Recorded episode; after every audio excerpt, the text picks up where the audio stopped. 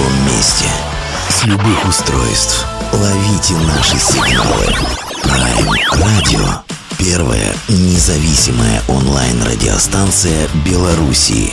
Авторские инсайды и музыкальные премьеры каждый день. PR Radio by prradio.by Prime Radio. Ваш правильный выбор.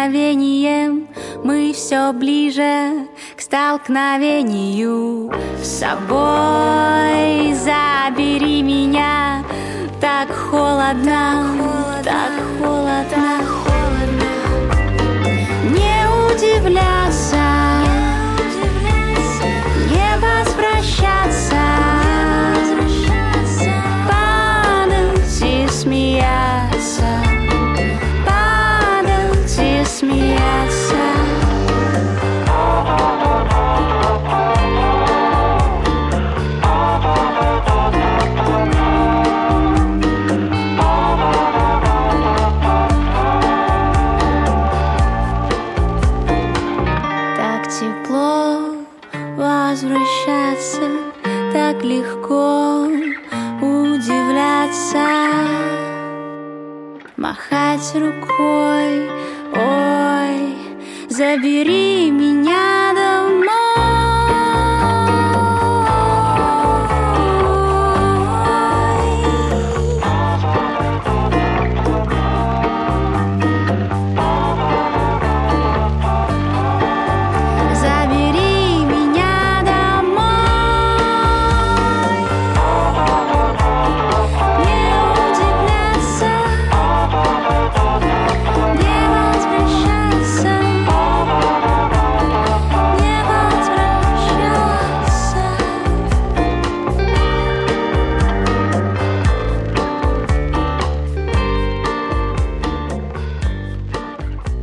Всем привет, огромное это Дмитрий, это Prime Radio Беларусь, и на самом деле, конечно, мы с а, такой богоспасаемой к вами опять-таки миссией при, отвлечь вас от всех информационных повесток, потому что там уже головой поехать недолго осталось, если сидеть на инфопотоках, а на чью бы сторону вы эти инфопотоки не записывали, все равно, скажем так, повестка грузит и грузит все сильнее и сильнее, поэтому а, мы все-таки выбираем какие-то интересные и нам, и, надеюсь, вам, радиослушатели, истории, истории, которые хочется отсветить, засветить, зазеркалить, отсверкалить, как хотите, называйте. И сегодня, конечно, такая история ну, в какой-то мере даже для меня необычная, потому что сейчас, перед тем, как представить нашу сегодняшнюю героиню, а, я расскажу абсолютно маленькую историю, чтобы все поняли, что иногда творится на бэкстейджах вот этих самых интервью. А буквально вчера, готовясь к этой беседе, когда мы договорились с нашей героиней, что беседа, возможно, состоится, а буквально вчера, готовясь, перебирая ее медиа-бэкграунд, я, конечно же, первым делом, ну, не первым делом, вторым делом побежал и собственноручно а, в цифровом магазине Литрес, купил ее книгу, и, надо сказать, э, я под впечатлением, поэтому я понимал, что мне сегодня в представлении гости можно будет сослаться а, на некоторые мои недостатки в дальнейшем интервью, когда ты понимаешь, что тебе есть чем оправдать свои косяки, ты уже на интервью идешь другой походкой, поэтому у меня сегодня такой день всепрощения, что называется. О книге, о музыке и прочем, и прочем мы поговорим.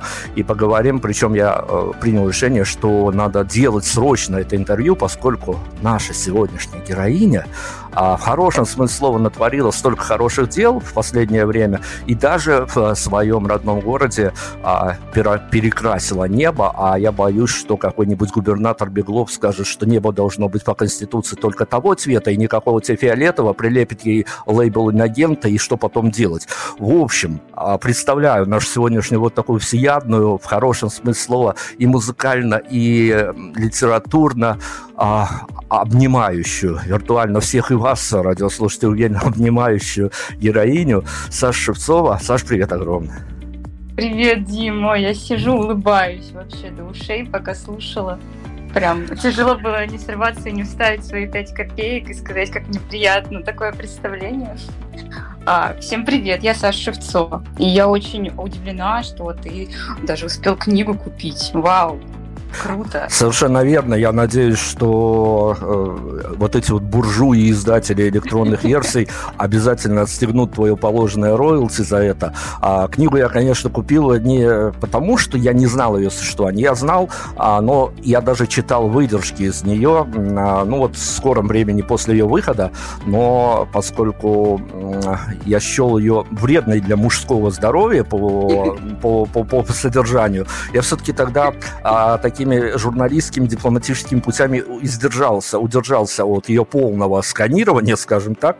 Э, но теперь, э, когда ты готовишься к интервью, действительно необходимо это все. Ну, давай мы начнем, наверное, с такого знакового для тебя в данный момент события. Я уже сказал, что ты придумала гаджеты, как в определенном месте можно небо над Питером сделать абсолютно фиолетовым. А, очень красивая история. А эта красивая история связана с выходом твоего сингла, посвященного городу, либо город как антураж, тоже с этим интересно разобраться. Вообще, когда ты пишешь произведение, которое тем или иным образом, а, ну, что ли, упоминается вот эти вот улицы, по которым ты ежедневно ходишь, вроде бы знакомые и совсем, может быть, даже унылые пейзажи, они приобретают какую-то, ну, другую котировку после того, как песня вышла в свет. Вот расскажи, что для тебя это, это какая-то дань, дань уважения городу, дань ненависти городу, сколько ж можно ходить по этим улицам, что для тебя а, это самый выход сингла, посвященного Питеру? Сингл — это все Питер.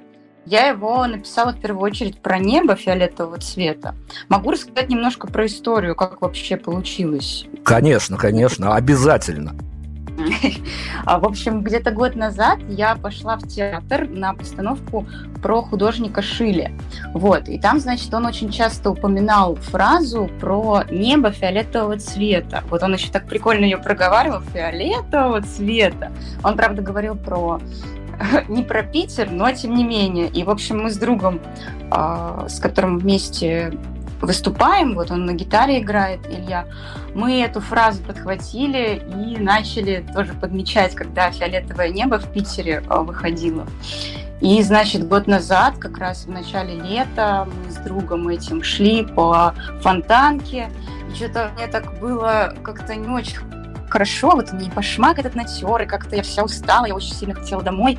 И мы с ним зашли в бар, мой любимый бар на Фонтанке, а, сели у окна, взяли, значит, по сливовице, это такой сидр, тоже я постоянно его там беру.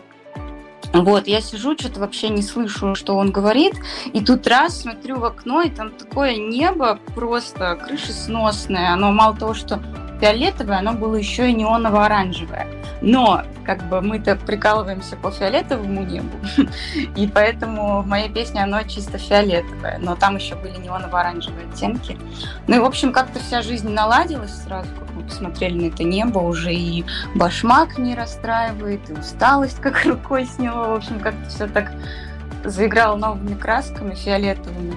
Ну и, в общем, я пришла домой и написала часть песни, ну, припев. И там в течение недельки дописала ее, и вот мы над ней работали и решили, что нам нужно будет срочно ее хотя бы к следующему лету выпустить. Очень много сил приложили для того, чтобы успеть вот, в начале лета этого выпустить и безумно рады, что так получилось. В общем, вот, для меня это, наверное, воспоминание о том вечере, воспоминание о том, как мы любим небо в Петербурге, о том, как можно ну, не знаю, чуть-чуть себе улучшить настроение благодаря тому, чтобы замечать прекрасное вокруг. Вот так вот. Смотри, я поскольку схвачу вот эту вот возможность за хвостик ускользающий, релиз был совершенно недавно, поэтому, а, ну, вот так вот живем в такое время, что называется, не очень много поводов для праздников, поэтому хочется всегда mm-hmm. какого-то а, человеческого что-то добавить в любое интервью. И мы задаемся вопросом, вот правда интересно было послушать твою версию всей этой истории. Много остается для слушателей за кадров, и остается за кадром та история, что а, ты записываешь песню, отправляешь ее на цифровые площадки, там еще почти месячная предмодерация, потом тебе дату релиза сообщают, а тебе еще надо а, греть аудиторию, чтобы эта дата осталась незамеченной, а потом еще ты понимаешь в один прекрасный момент, что, блин, ну, выход песни это только начало, потом история по ее про продвижению, передвижению и прочее, прочее. Так вот расскажи, пожалуйста, за вот этой вот а, будничностью в ожидании релиза, когда от тебя-то, в общем ничего не зависит, ты только дата должна дождаться. Каким скотчем или еще чем надо запастись, чтобы в день релиза вот эти осколки праздника а, склеить в один единый пазл, чтобы для артиста день релиза тоже был полноценным праздником?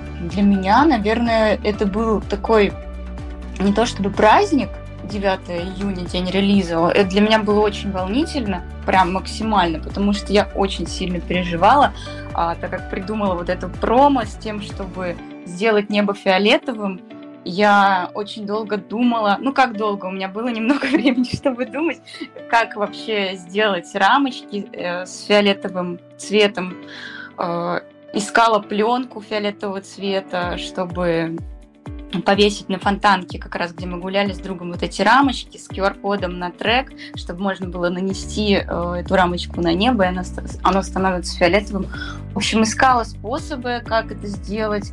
Ездила по всяким магазинам мир пленки, нигде не было фиолетовой пленки.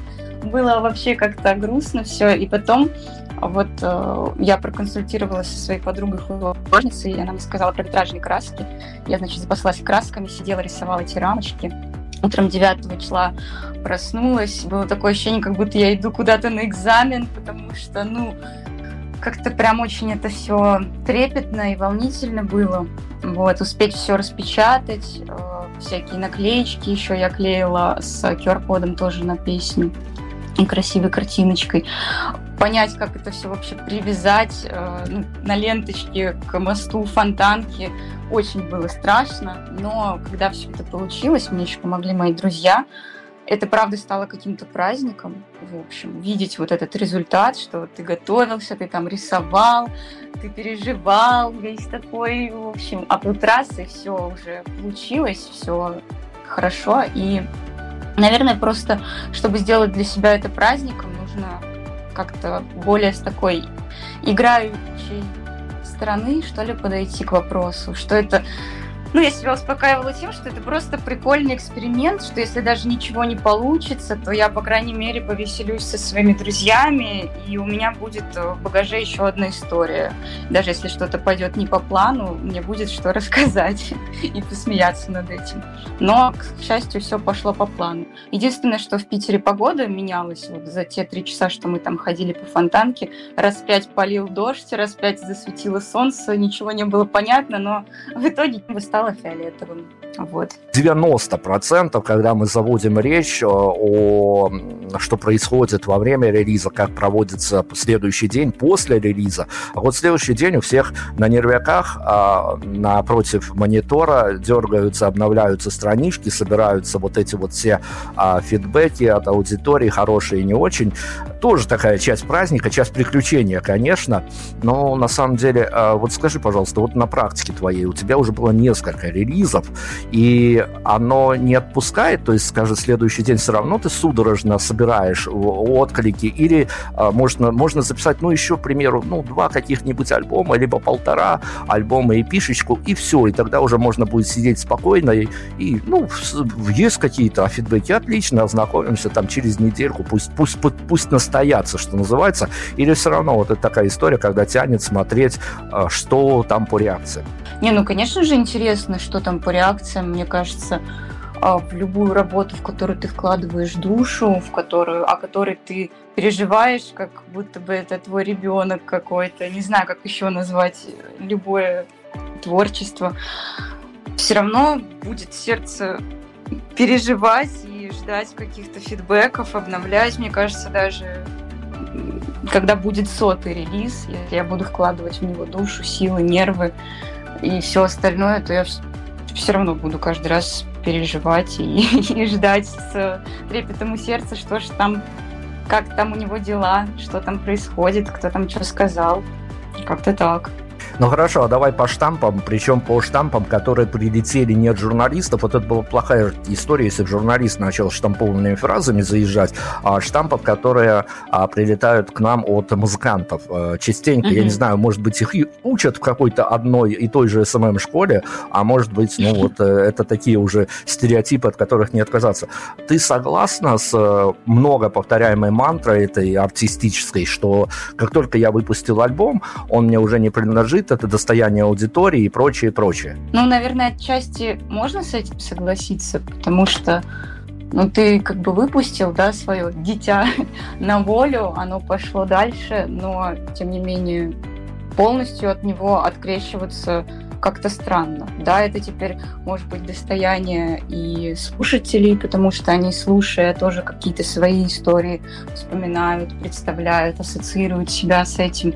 Но ну, как бы моя история это тоже там есть. И, ну, я не считаю так, что ты выпустил и все оно больше не твое. Еще один штамп. Э, смотри, вот опять-таки мифическая история, даже мистическая, когда а, неважно, у какого статуса артист ты спрашивал, я уже этих статусов понавидался столько, что хочется глаза на них закрывать, а, поэтому, когда спрашиваешь, а, ну хорошо, ну откуда песни приходят?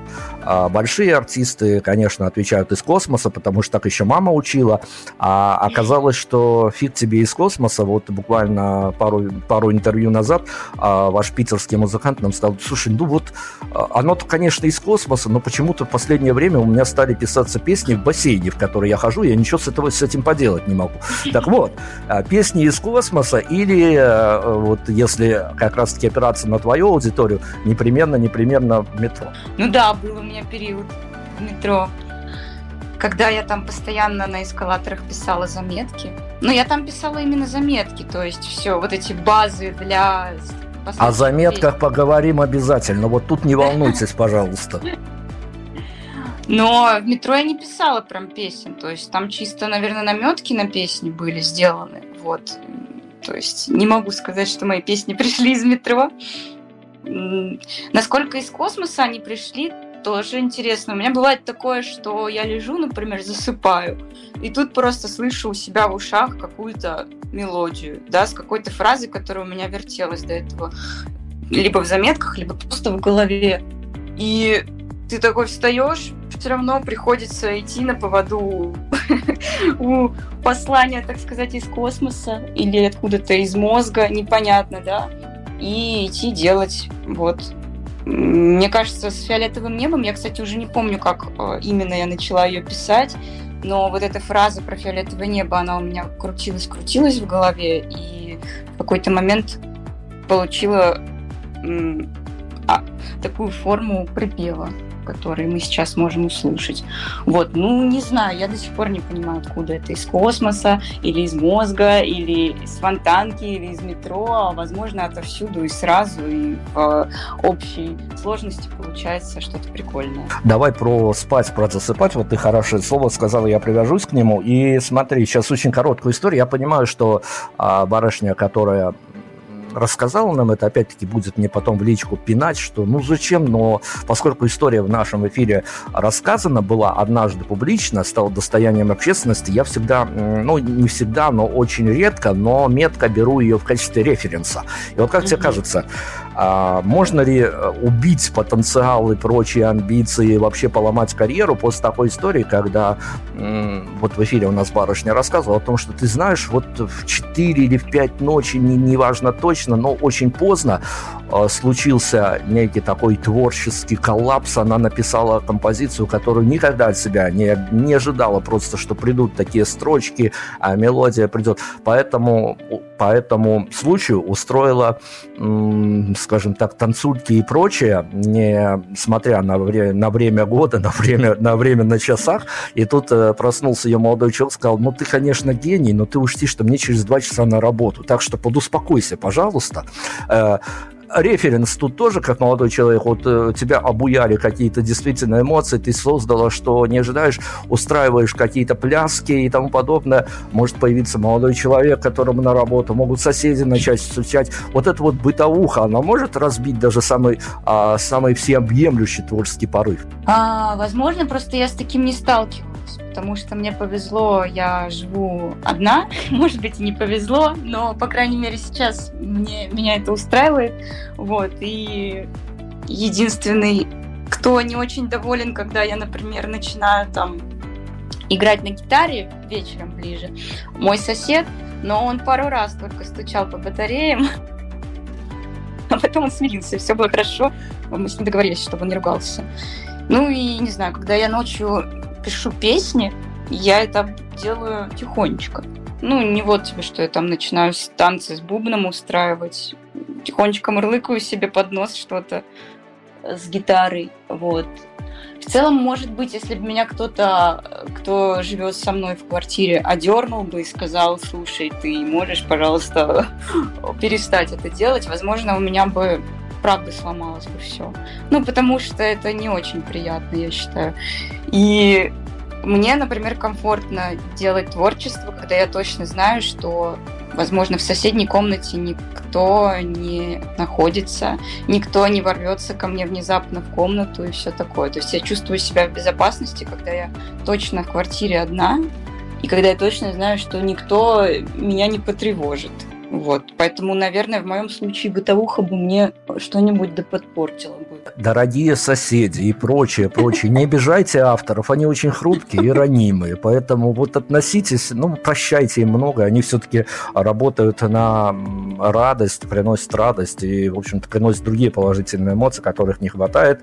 Ну, давай, Саш, поговорим с тобой о твоем литературном опыте. Понятное дело, что а, не можем мы обминуть эту тему, да и было бы нечестно и неправильно, тем более, что, ну вот смотри, я, конечно, в такой ситуации, когда еще Довлатов говорил, что каждый журналист мечтает стать писателем, и почти ни у кого это не получается. Но вот это такой э, беда для журналиста. Действительно, правда, на своем опыте могу сказать, что ну, практически каждый журналист, где бы он ни работал, э, ну, разве что, может быть, обслуживая администрацию президента, там уже не до книг, там бы как бы успеть бюджеты все освоить, а в остальном действительно каждый хочет написать хоть какую-то книжку, не получается. Ну, вот у журналистов вот проблема такая.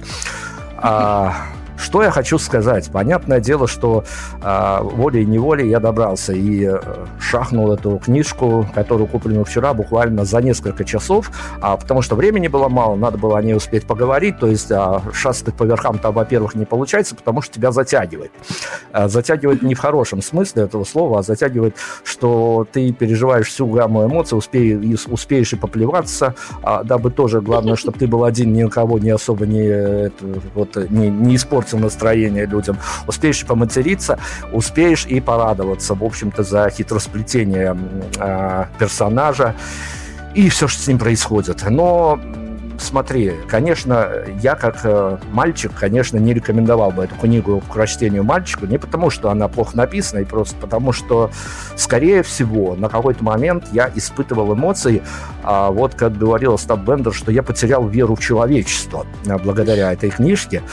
Но вот когда, тебя, когда тебе бы выговаривали э, те люди, которые удосужились прочитать эту книжку, и во главу угла ставили бы, что она, ну, слишком девчачья, девчоночья, ты бы на это э, хоть как-то реагировала? Ну, я думаю, что така, такое мнение тоже имеет место быть про девчоночью книгу. Хотя парни, которые читали даже, мало того, которые просто читали, которые там еще были упомянуты, э, тоже писали мне о том, что «Вау, Саш, я прочитал, и, и мне понравилось, я был в восторге». Мне еще понравилась такая фраза одного упомянутого там персонажа, что я читал, краснел, но мне понравилось, Саш, спасибо. Я посмотрел на ситуацию с, с другой стороны и был удивлен. Вот, сделал для себя выводы интересные. Короче, можно ее в целом и не называть очень девчачьей. Ну, я, да, я, я не буду, слушай, я не буду называть девчачьей, потому что меня еще в сексисты запишут, еще чего бы не хватало. А, но, тем не менее, знаешь, э, больше всего, ну, давайте я расскажу своими глазами, как я вот да. на удаленке поймал эту историю, а, вернее, предысторию. Саша действительно каталась а, в метро на эскалаторе и писала заметки. Это книга наблюдения, книга каких-то вырванных реальностей, которые потом а, перенеслись уже в заметки, которые потом трансформировались в книги книгу, хотя изначально это была не книга, это был какой-то недосценарий для стендапа, но, тем не менее, вот все так вот вырез. Это я говорю своими словами. Саша, конечно, сейчас добавит, как оно было на самом деле. А, знаешь, наверное, я, скорее всего, тут э, ну, во главу угла поставлю лейтмотив э, всего этого произведения – как бы там все не вырисовывалось, это действительно очень яркие картинки, это очень яркие эмоции, причем эмоции не на пустом месте, а действительно с реальными персонажами, но когда красной, красной линии нельзя говорить, теперь, наверное, тут, а, ну ладно, сквозной линией сюжета идет размышление об одиночестве, то тогда ты понимаешь, что некими другими красками играют и персонажи, и реалии, и локации, которые описываются. Вот скажи, пожалуйста, это обрывки реальности, это действительно эпизоды, это подсмотренное, пережитое. Вот этот вот пазл, который надо было сложить в что-то единое целое, чтобы получился, ну, концепт, не концепт, бог бы с ним. Концепт э, употребил слово, уже у тебя интервью неплохое, а вот для этого оно подходит. А вот на самом деле попробуй ты разберись этим концептом. Что для тебя было самого трудного вот на финальном аккорде, когда ты поняла, что это единое произведение? Было трудно все это систематизировать. То есть у меня как это все произошло? Вот ты очень правильно подметил, что сначала это был какой-то недосценарий к стендапу, потому что я ехала в метро и в какой-то момент поняла, что ого, прикольно, похоже на какой-то грустный стендап, даже на начало какой-то книги. И вот с того момента, как я это поняла на эскалаторе метро, я целый месяц, каждый день безостановочно писала, писала, писала, доставала все свои заметки, вспоминала все, что могла вспомнить, писала, писала, писала, и вот когда у меня набрался уже пласт вот этой вот Google докописи, как мы называем ее с подружкой, которая верстала мне эту книгу, когда уже это все накопилось, было самое сложное понять, как это все увести в какую-то систему, как это разделить по главам, как это вообще, чем закончить, вот что было самое сложное, точно. Я поняла. И мне, правда, было супер сложно понять, как должна закончиться история, э, что должно произойти в конце, и, ну, учитывая, что все, как бы, что там описано, это все, ну, жизненные ситуации, которые действительно были, и нигде ничего не приврано, не не приукрашено, а все как есть в жизни. Вот, и было непонятно, чем делать вывод, но потом я поняла, что у меня уже есть вывод готовый, просто уже переместила его в конец и получилось завершение. Могу проспойлерить для слушателей. А, спойлеры это наш все, что называются. Если мы э, вырвались на свободное пространство интервью, то спойлеры будут, как всегда, это не для этого момента, это для всей беседы относится. А, поэтому мы можем, мы можем сделать пометочку, выключайте звук на такой-то секунде и, и, и включайте дальше. Э, я контрапунктом только добавлю в эту историю, потому у нас хорошая аудитория, подготовленная аудитория, и э, в литературе тоже весьма развитая аудитория, поэтому тут мое какое-то такое мнение, но оно не безосновательно. Я перед э, интервью а, с двумя-тремя индивидуумами, которые повернуты на литературе, созвонился, спросил, вот, ну вот если вот такая история, а напоминает ли тебе эту историю? Они сказали, да, конечно, возможно, конечно, вероятно, ну, конечно. И я, когда читал книгу Саши вчера, я буквально ловил себя на каких-то мега-параллелях, поэтому я аудитории наш скажу, если вы читали а, и влюблялись когда-то в книгу модного на тогда еще писателя, а, не знаю, что с ним теперь, надеюсь, все у него хорошо, питерского писателя Ильи Стогова «Мачу не плачут», обязательно купите и прочтите книгу Саши, потому что это такой, а, ну, не женский вариант а, тех же захватывающих приключений историй, но очень даже такая себе ответочка. Поэтому давай к спорю. Я не знала, чем закончить книгу, а потом поняла, что ответ э, в чем?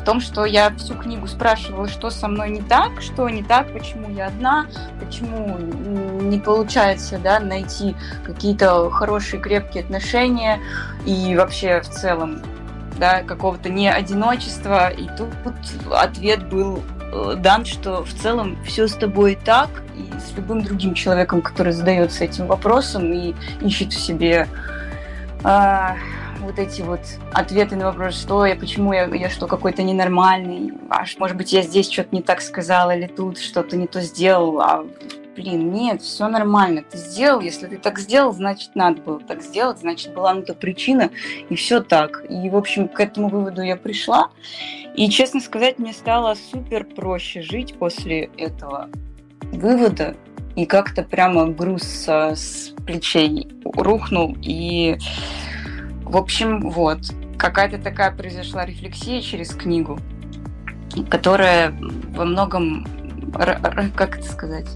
Ну, дала легче дышать стало после этого. Вот. Хорошо, спасибо это... тебе за спойлер. И я, ну, слушай, не, не столь, не, не так давно по медийным меркам вышла книга. С другой стороны, а, ну, по большому счету, это было другое время ну, да, и я хочу спросить у тебя, вот давай попробуем виртуально вернуться в то время. Понятно, что теперь после этого уже и война вмешалась, и чего только не мешалось. Вот давай попробуем вернуться в то время. Как тебе кажется, а вот тебе удалось собрать эти заметки, тебе удалось отрефлексировать эту историю, что со мной не так.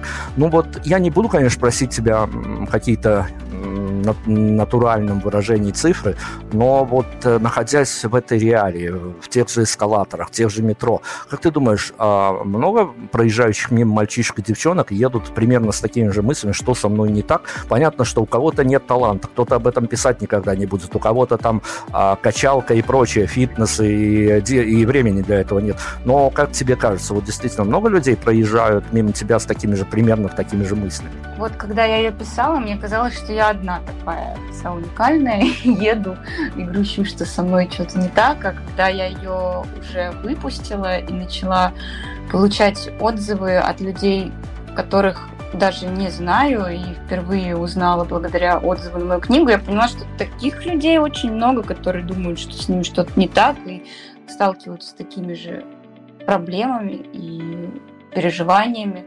И, в общем-то, не знаю, какие прям по цифрам точные подсчеты, сколько людей думают, что с ними что-то не так, но уверена, что много. Вот. И просто хочется всем им реально обнять их и сказать, что все в порядке, все так. Просто живу, ну. Если их много, это, конечно, заранее грустная история. А, вполне себе да. уникальная Саша Шевцова у нас сегодня. И я, когда говорю молодежи, э, ребят, не идите в музыкальную журналистику, вот нечего тут ловить, даже если вы станете хорошим интервьюером, то в 9 случаях из 10 вы а, после интервью на удаленке очно вы все равно разочаруетесь в своих идеалах, в своих кумирах и прочее, прочее, потому что пока ты слушаешь музыку, у тебя все окей, встретил человека как спикера, зачастую это вообще не та история. И я знаю, я подслушал в одном из э, интервью, которое ты давала, о том, что э, авантюра с книгой занятие прямо убыточное, убыточное. Если издавать печатную версию, то попадешь, проще взять ипотеку с государством расплатиться, чем издавать печатную версию книги. Поэтому ты, э, попавшая в эту историю как писательница, никуда это уже не денется. У тебя есть настоящая книга, которая, которой присвоен э, уникальный идентификационный номер. А ты, ты посоветуешь идти в писатели или а, вот оставаться вот в таких заметках на полях, быть блогером, хотя кто теперь не блогер, скажите мне, пожалуйста. Но, тем не менее, посоветуешь идти в писать? Я думаю, что если действительно хочется написать что-то, оно ну, не требует ответа на этот вопрос. То есть у меня вообще не было мысли. Ну, то есть я понимала, что я не могу не сделать. И мне нужно было это сделать, и как бы, окей, да, это пришлось потратить много сил, нервов и денег, но главное, что это был интересный путь. И неизвестно, может быть, и там книга никогда не выстрелит, а может быть, выстрелит, вообще непонятно, как, какая у нее будет дальнейшая судьба. Но это, по крайней мере, очень клевое приключение, очень интересный опыт и очень классное ощущение, когда люди ее читают и делятся с тобой своими эмоциями. И возможно, что вот это как раз-таки и есть та самая э, большая награда за эту смелость выпустить книгу. А выпустить книгу я вот поняла что за, за весь этот пройденный путь, что и правда очень надо это много силы смелости приложить, оказывается, было. Вот, но сейчас стало понятно. Вот, и, в общем, короче, это все того стоит. Если есть желание, надо делать. Я посоветовала. Ну, а вот э, это вот э, во сколько крат увеличивает чувство ЧСВ, когда ты, а, неважно, в публичном месте или в непубличном месте, даришь прям натурально свою же книгу с э, автографом на первой страничке, э, с любовью mm-hmm. сделанным, с нарисованным сердечком и прочее. ЧСВ зашкаливает в этот момент? Ну, у меня оно пока что как бы держит себя в уздах, потому что я адекватно расцениваю свою как это сказать-то? Ну, в общем, скорее я чувствую какой-то трепет, когда дарю свою книгу человеку, который еще ее не читал, потому что я наверняка не знаю, как он к ней отнесется и как он отнесется, возможно, ко мне после прочтения. То есть тут такое тоже нету, что я величайшая королева всех времен, написала книгу, вот, держи, я с ней зашла. Скорее я иду как бы с таким этим, что я делюсь своим еще одним ребенком, детищем, с тобой трепетно, э, отдавая частичку себя э, в твои руки. И мне очень интересно будет, что, что ты как читатель скажешь. Вот, вот скорее такое. То есть до ЧСВ у меня еще не доходило. Как-то так. Возможно, мне кажется. Саш, сейчас будет очень такой сложно сочиненный вопрос, но он, да. э, он явится таким, э, ну что, если не главным, то отправной точкой для следующих вопросов. Поэтому смотри, ага. опять-таки, нигде не беру эти истории, потому что там могли придумать, соврать и прочее. Я на собственном опыте говорю, и мне сложновато в этом признаваться, но куда уж денешься. Лучше, свой пример, он лучше для э, некого референса. Поэтому э, я когда э, чуть был помладше и поталантливее Киеве работал в политических технологиях, и вот когда ты некую а, вещь просчитываешь веяние и чаяние народа вот на листке в клеточку, когда ты авантюру кое-какую затеваешь а, с с тем, чтобы воздействовать на народные, широкие народные массы, ты потом выходишь в реальность и даже в булочную идешь уже другой походкой, потому что ты властелин дум, властелин идей и понимаешь, что еще бы я был чуть поталантливее, я бы с вами вообще делал бы, что хотел бы с рядовыми согражданами. Ты на них смотришь немножко свысока. Но любой психолог тебе за несколько приемов, потому что, ну, не будешь психологи брать один прием, никому не рентабельно. За несколько приемов объяснят, что это твоя параллельная вселенная, она ничего с реальностью не значит, и это хорошо, что ты так себе понапридумал.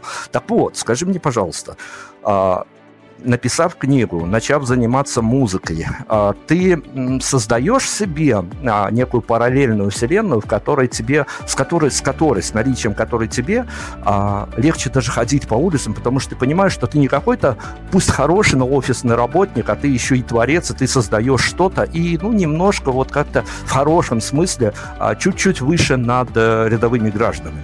Круто!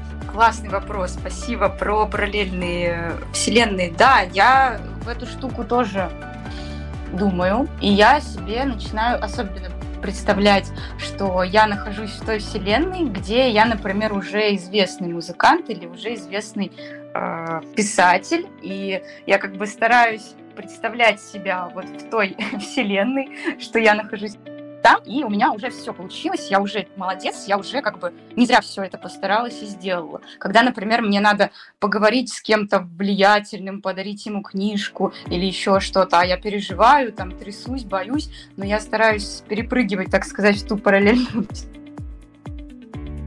вселенную, где я уже и так крутая, и так молодец, и вот из той позиции мне становится проще коммуницировать с людьми, которые уже да, в той вселенной, где они успешны и известны. Вот, и это круто, что ты вообще-то это подметил, потому что как будто читаешь мысли. Смотри, ты же получаешь фидбэки и на литературное творчество получала, и будешь получать, и могу еще я вот как покупатель залезть где-нибудь в комментариях нагадить в каком-нибудь богоспасаемом литресе и тому подобное. И на музыку получаешь тоже фидбэк.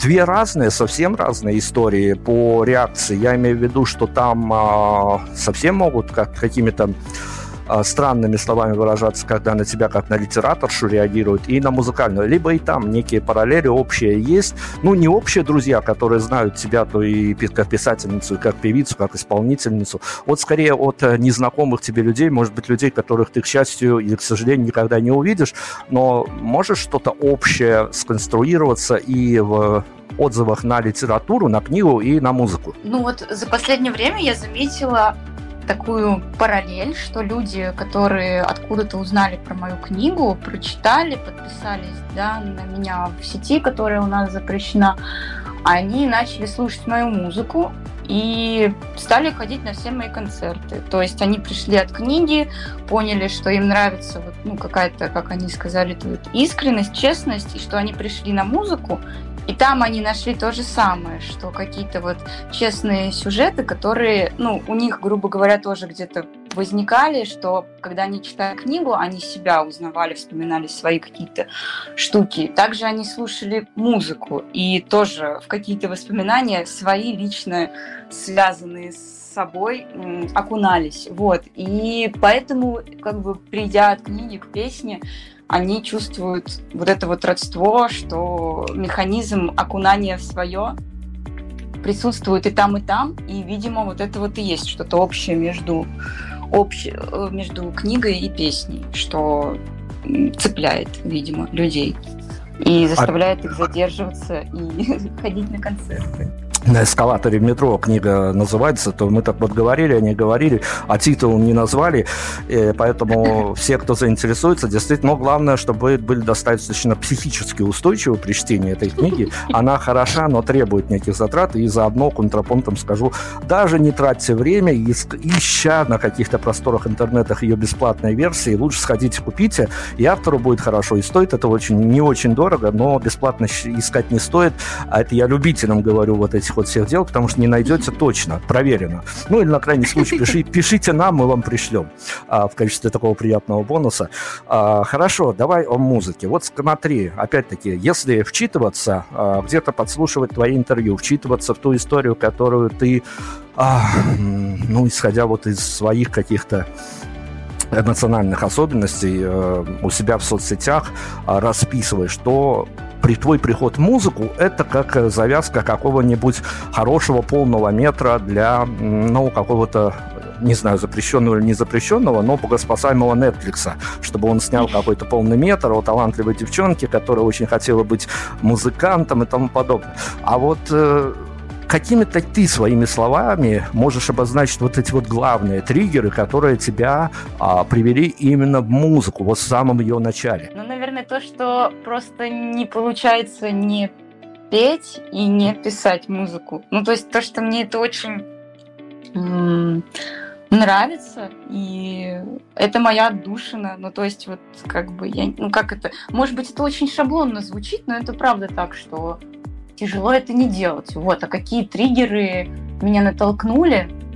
Вообще, не знаю, давно еще мне нравился мультик диснеевский, называется «Принцесса лягушка» или «И лягушка», блин, не помню, короче, там джазовая такая история очень классная, и там история про а, девушку, которая мечтала открыть свой ресторан, и вот она постоянно пела, и все это в таком джазовом классном оформлении музыкальном.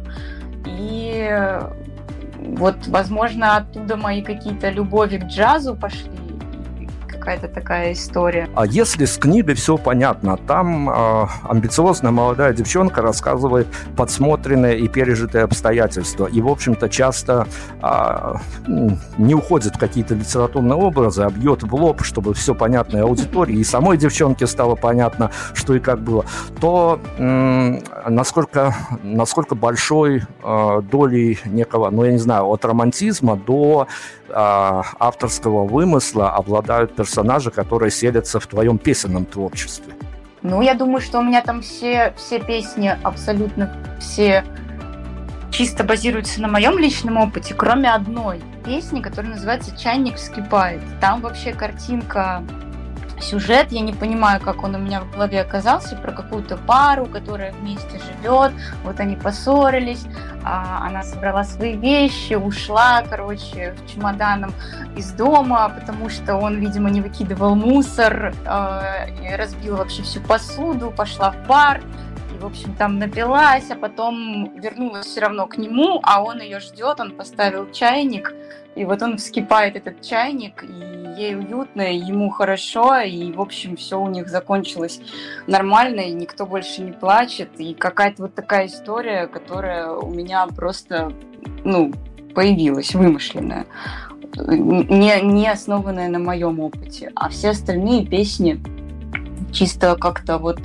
произошло у меня что-то. Я раз и написала про эту песню. И Окей, принято, принято. Опять-таки, я готовился, я подсмотрел в открытых источниках. А, Саша говорит о том, что эгеге, я придумала песню, а, которую под которую, которая пригодится для сбегания смутных свиданий. Это, вот это вообще законно? Законно, да. Эта песня на реальном событии основана. Но, кстати, она, я в ней чуть-чуть приврала, потому что я это вообще, мне кажется, никому еще не рассказывала. Вы готовы к эксклюзиву?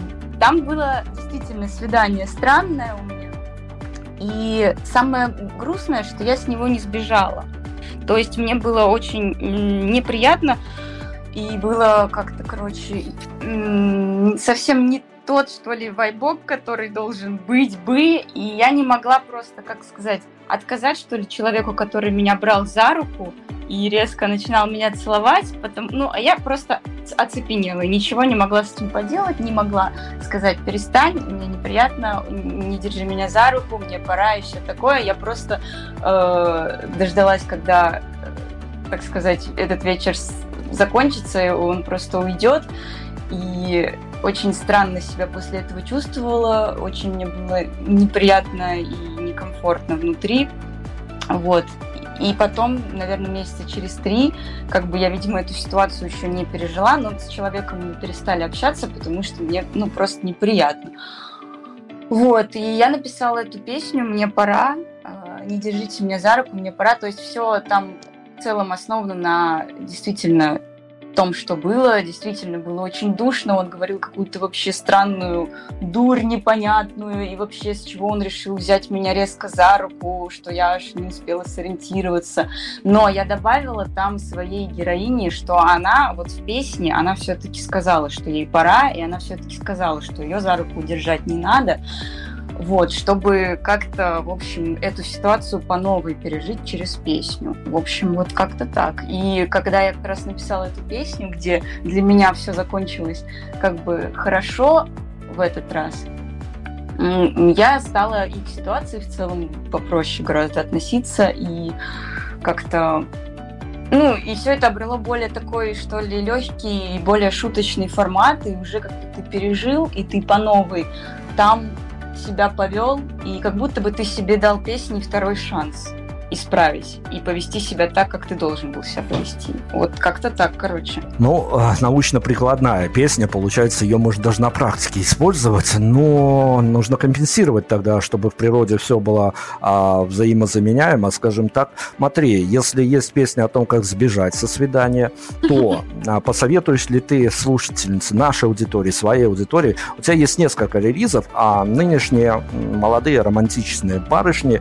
они, ну, кто конечно, более такой, а, более, ну, как сказать, приземленный, что ли, тот, а, конечно, сейчас а, наушники в уши и пошел гулять под подкасты, потому что это все-таки хорошее времяпрепровождение. А вот кто еще более романтичный, натура, тот э, передвигается в наушниках по городу под э, некие саундтреки. Так вот, вот этой вот э, части барышень ты можешь посоветовать под твои саундтреки, под любой из твоих релизов ходить на свидание? Ой, круто. Сейчас подумаю. Вообще, конечно же, да. Это ведь мне полезно. Это увеличит количество прослуш... прослушиваний и слушателей. Счетчик меркантильности пошел крутиться. Конечно, конечно. А то сколько сил, времени и денег вложено в музыку. Надо, чтобы ее слушали. А, а какую именно песню я бы посоветовала слушать? Ну, с условием того, что мы, с условием того, что мы не забываем, чтобы свидание а, как минимум хэппи-эндом закончилось. Да, да, да, да, чтобы свидание хэппи закончилось. Но в целом я могу посоветовать вот эту последнюю про это все Питер в начале лета, потому что она, как говорят слушатели, она очень так расслабляет, э, как-то так на такую добрую волну настраивает вот этих вот прогулок, не спешащих, таких вот хороших, добрых, что ты слушаешь ее перед свиданием, настраиваешься на комфортную волну. Э, дай бог, чтобы повезло с э, партнером по свиданию, чтобы он тоже послушал эту песню и был настроен на хорошую волну. И тогда все, уверенно, будет хэппи-эндом заканчиваться. Не придется включать мне пора. Но если придется, то это тоже неплохо. Ну да, она уже написана, она уже существует, поэтому тут все, все сошлось. А, давай о великом поговорим. А, в твоей дискографии уже имеется альбом с Женей Кубыниным, он же «Зима всегда», ага. он, же, он же весьма не знаю, вот несколько раз делал интервью с Женей, и каждый раз потом а, ходил как, а, ну вот как это называется, как какой-то замороченный, потому что очень такой нестандартный, глубокий человек. Ты была поклонником Жени в самом начале этой истории своей музыкальной, и вот тебе, пожалуйста, наши истории сплетаются. Как я тебе говорил, когда я пришел в муж-журналистику, я чаще разочаровывался в тех людях с музыкой, которую я их слушал, у меня было все окей, потом ты встречался живую, а, либо не вживую в интервью формате, и, в общем-то, остывал, мягко говоря, к этим персонажам остывал. А после того, как с музыкой «Зима всегда» у тебя было все окей, после того, как вы встретились с Женей, и потом эта коллаборация еще бы релиз выплеснулась, а, дорога а, неких разочарований и прочих-прочих от живого общения, она не в твоей истории, там все было замечательно? Да, Женю Кубынину я очень сильно уважаю, и я действительно его слушаю очень давно в Самаре еще когда жила. И, ну, для меня, не знаю, если бы мне года полтора назад сказали, что вот мы познакомимся с Женей, сделаем с ним вместе альбом, ну, я бы просто посмотрела с такими выпученными глазами и вообще бы не поняла, типа, что, о чем вообще, это как? А то, что мне удалось с ним, довелось с ним поработать, это супер ну, для меня большая, мне кажется, удача. Я очень рада, что так случилось, и что я смогла и пообщаться со своим любимым исполнителем, и поработать, и понять, что в целом Женя действительно такой, каким я его представляла по песням. Вот. И в целом по разочарованию здесь, мне кажется, ничего такого не было у нас. И очень он меня очень вдохновил тем, что он в меня поверил. И когда я ему показала там свой первый релиз сингла «Сквозь туман», запись, в общем, и он очень так по-доброму отозвался, и потом поговорил со мной и сказал, что Саша, я думаю, что тебя будут любить люди, и тебе надо это делать, ну, делай, пожалуйста, я готов тебе помочь. И когда он мне это сказал и поверил в меня, и мы вместе с ним сделали альбом, у меня ведь и жизнь, правда, ну, как бы в другое русло совсем пошло. То есть если... Ну, вот мы год назад как раз с Женей начали записывать все в мае, пять песен из альбома. И год назад я еще страшно боялась микрофона на самом-то деле и практически нигде не выступала до этого. И у меня год назад стояла цель на лето хотя бы где-нибудь на квартирнике, хотя бы разочек выступить, вот э, чтобы у меня это получилось. И как бы вот мы с Женей это все сделали, и он сказал, Саша, ну теперь ты должна понимать, что если ты выпускаешь альбом, то тебе надо будет делать концерты, ты э, становишься музыкантом серьезным, и, в общем, он здесь меня как бы за ручку так вот провел в этот музыкальный мир, и где мне действительно, я встала в такие условия, где мне просто надо было идти и петь, и бороться со всеми своими страхами микрофонов, э, искать площадки, как-то договариваться, чтобы человека, который нигде не выступал, не пел, чтобы его пустили попеть, и и прийти от той точки, где я была год назад, где я искала с дрожащими ручками, где бы попеть на квартирнике, сейчас а, когда я уже выступаю на фестивалях, а, я дала уже первый сольник там в Питере, в Москве уже даже успела тоже сольник сделать в апреле. То есть тут вклад Жени очень-очень большой, и действительно я ему ну, максимально благодарна за то, что он в меня в тот момент так э, много мотивации и вдохновения вложил. И, ну, как бы здесь места разочарования совсем нету. И мы сейчас с ним продолжаем тоже общаться. Не так, конечно, много, как когда работали над альбомом, но я знаю, что я в любой момент могу к нему прийти за советом, могу спросить у него что-то или кинуть ему какой-нибудь трек, который мне понравился, и знаю, что он будет этому рад. Вот, короче, такое. Ну окей, разочарования не было, но тогда о трудностях перевода давай поговорим.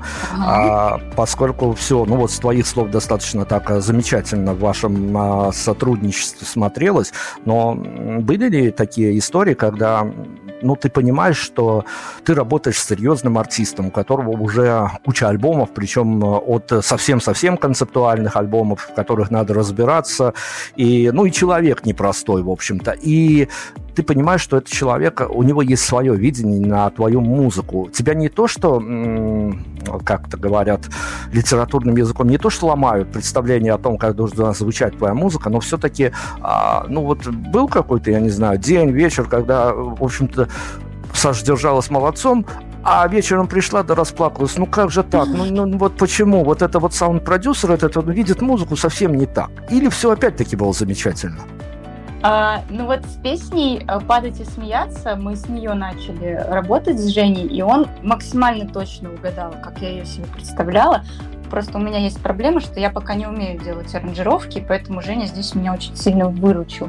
Вот, потом уже с другими песнями, там мы немножко с ним ну, как бы бодались, что ли, чуть-чуть. Ну, ну, в смысле, не бодались, я ему говорила, что вот здесь вот я не так думаю, давай здесь уберем вот это железо, что-то оно какое-то здесь слишком, ну, как, ну, вот мне пора, там были вопросы, но мы в итоге приходили к общему видению, вот, и в целом все, ну, как бы, мне кажется, это такие рабочие моменты, на которых я училась, как бы, понимать, а что именно я хочу от своей музыки.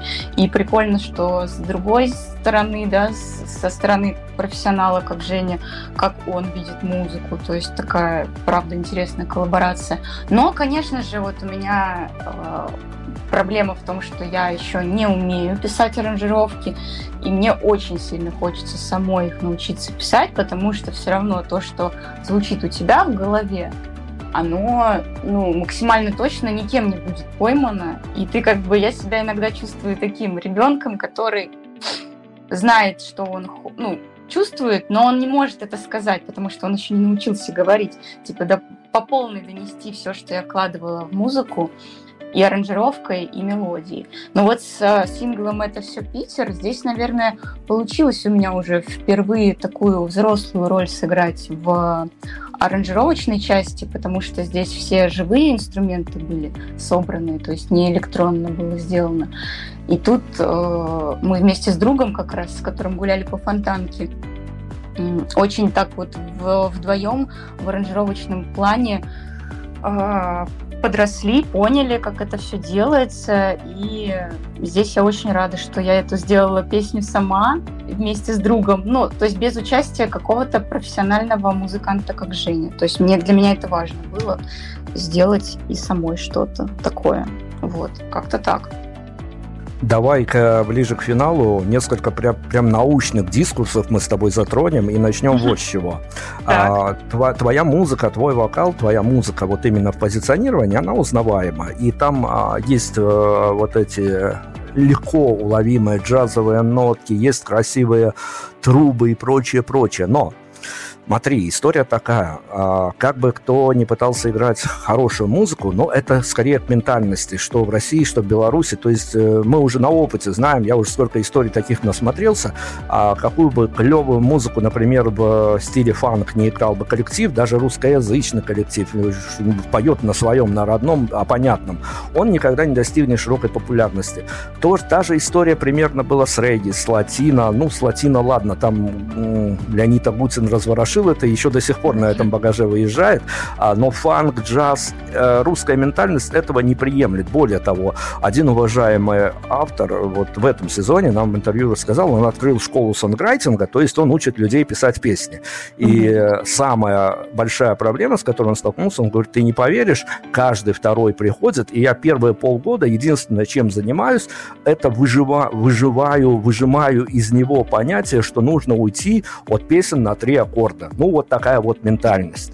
Поэтому, а, вот понимая все эти факторы, ты сколько еще продержишься, прежде чем а, начнешь оглядываться на аудиторию, чего жаждет аудитория, а тебе, как маркетологу по специальности, это, конечно, достаточно легко будет расшифровать. Сколько еще будешь гнуть свою линию, играть музыку, которая приятна в первую очередь тебе? Ну, я даже не знаю. Я в целом просто пока что нащупываю, мне кажется, свое звучание, потому что как такового, мне кажется, у меня его еще нету. Вот прям с точки зрения аранжировок.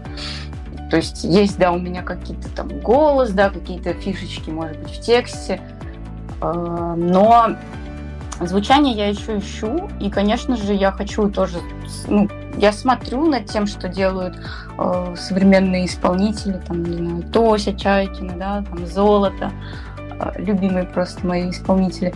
Вот, и, конечно же, я стремлюсь к тому, чтобы делать, ну как это сказать, чтобы и мне нравилось, и чтобы это звучало прикольно.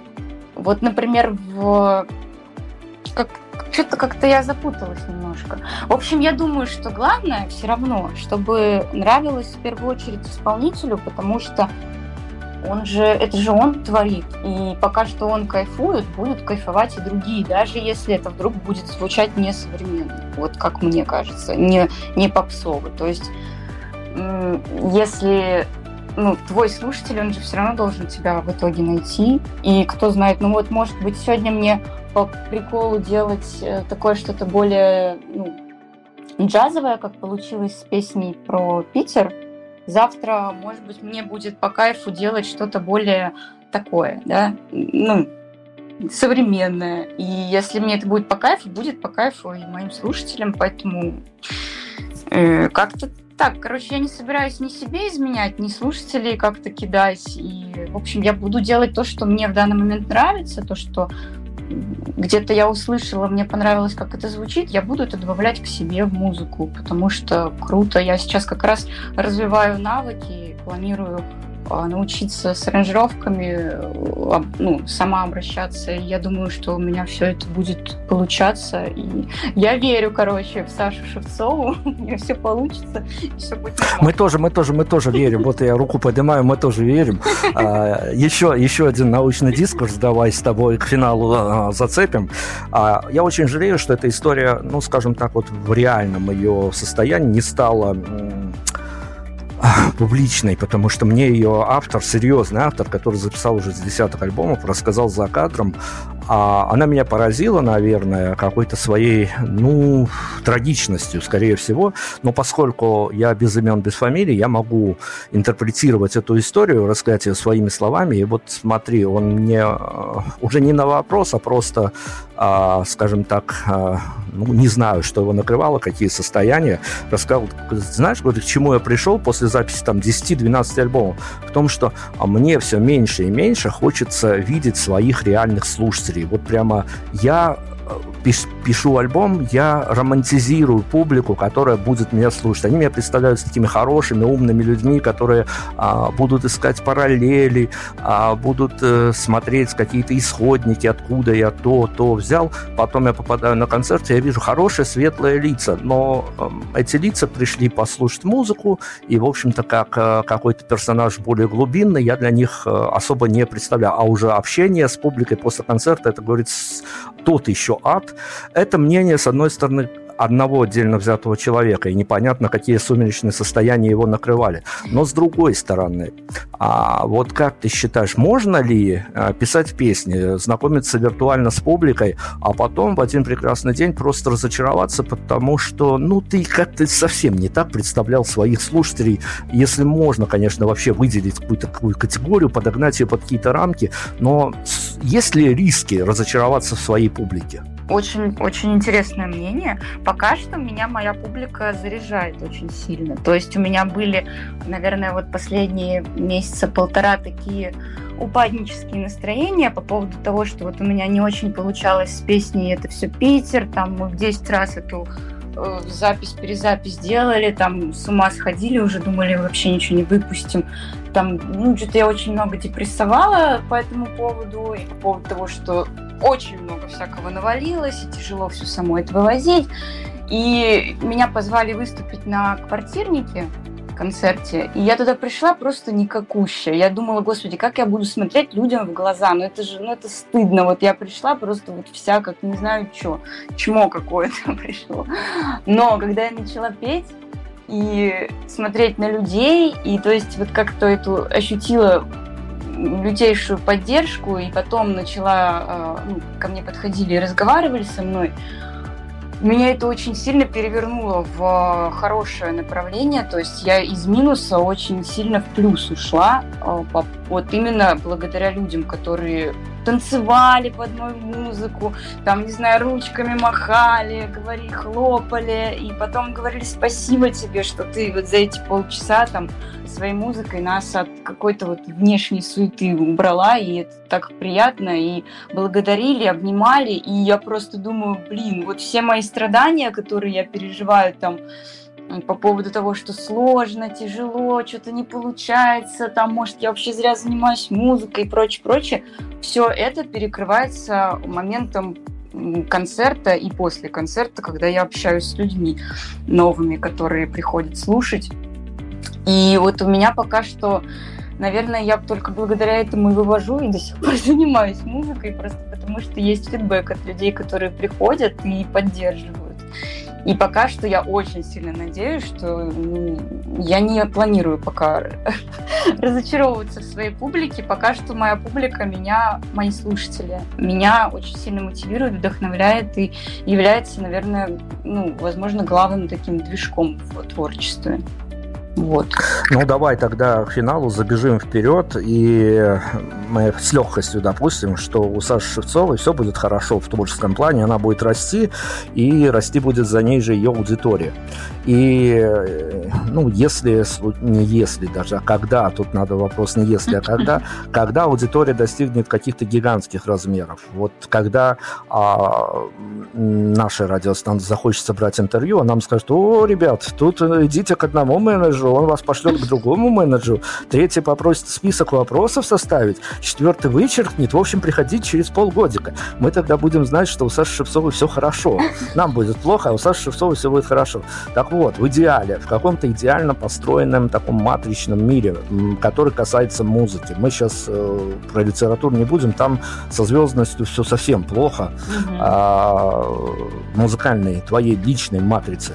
Когда все будет хорошо, когда Саша Шевцова станет большой артисткой, а, в идеале, я опять-таки повторяю, в идеале, мы, может, будем сейчас больше фантазировать тут, чем в реальности, но а, ты за некую удаленность артиста от аудитории, вот именно так, как работают все европейские и проевропейские лейблы, которые, главная задача которых сделать артиста праздником для аудитории, чтобы он ни в коем случае не был а, чем-то будничным. То есть а, максимальная удаленность артиста, пусть с мифами, пусть там с придуманными историями, с этой инфопургой и прочим-прочим. Вот для тебя есть значимость вот этой истории, чтобы была некая удаленность артиста от аудитории. Ну, это действительно такой хороший фактор, чтобы э, все новости, которые случаются с артистом, выпуск его альбома, сингла и тому прочее, ну, был действительно, вот мы говорили вначале о празднике для артиста, издающего музыку, чтобы в этом случае был действительно хорошим, таким большим и предметом ожидания, и праздником для аудитории? Ну, пока что мне комфортно находиться в той э,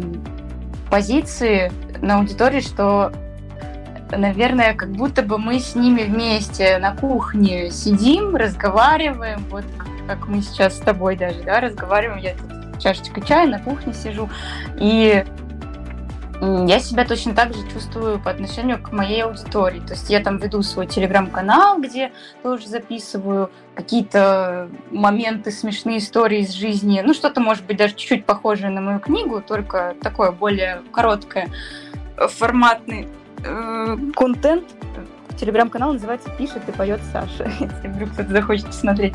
Так вот, и на своих концертах я тоже стараюсь максимально чувствовать себя близко к аудитории, общаюсь с ними так, как будто вот мы вместе сидим, мы вместе сейчас с вами будем петь эту музыку, мы вместе будем радоваться, кайфовать и что-то такое делать. И, возможно, возможно, мне кажется, что в этом есть какая-то, может быть, даже моя, не то чтобы фишка, я уверена, что многие артисты тоже так, возможно, в этом себя и ощущают, но пока что мне вот кажется, что какая-то такая чересчурная удаленность и отдаленность от публики это совсем не моя история. Может быть, она и правильная, но как будто бы мне приятнее все-таки чувствовать себя близко и не ставить никаких там стен и делиться с слушателями как с друзьями, тем, что у меня там происходит, открыто говорить, если у меня что-то не получается, а признавать там свои какие-то ошибочки, ну, то есть на какой-то самоиронии тоже вывозить что-то. И так я гораздо себя проще чувствую на сцене. То есть если я, я понимаю, что я не строю себя какую-то там сверхзакрытую, э, удаленную женщину от всех э, сует, а я просто простая, обычная, какая есть, и готовая к общению, готовая, не знаю, к коммуникации в целом как-то я собираюсь в этом амплуа и держаться дальше. Я заскриншочу эту фразу, чтобы потом, когда меня будут от менеджера к менеджеру пинать, у меня было документальное подтверждение, э, почти финальное. Смотри, опять-таки, э, знаю своих коллег, знаю, что журналисты жулики в хорошем смысле этого слова, поэтому могли что-то упустить. Да и я сегодня вначале сказал, что я под впечатлением от прочитанной книги, и не исключено, что, скорее всего, в будущем времени я ее перечитаю дважды. Не говорю, что я ее куплю второй раз, но перечитаю точно, потому что а, мне кажется, что что-то что должно зайти по-новому. Так вот, я о чем хочу спросить. А, у тебя, как у творческой личности, как у писательницы, как у исполнительницы, как у человека, создающего, пишущего музыку, есть вопрос, на который тебе очень хотелось бы ответить, вот прямо и ответ давно готов, а журналисты его до сих пор не задали, и еще черти, черт знает, сколько времени не зададут, а вопрос готов и ответ готов, и уже давно бы хотелось на него ответить.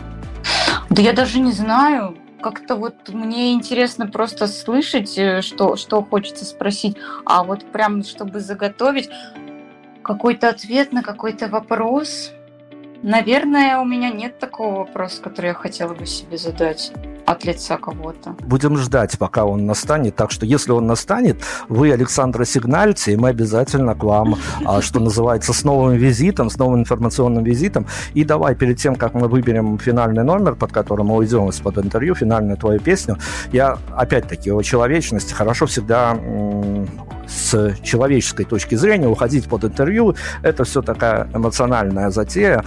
Поэтому я хочу спросить у тебя вот такую историю, которая всю, все наше интервью повернет спят. Мы говорили о неком профите, о каких-то плюшках и тому подобных, которых ты отгребла, в хорошем смысле слова, за свое литературное творчество, за музыкальное.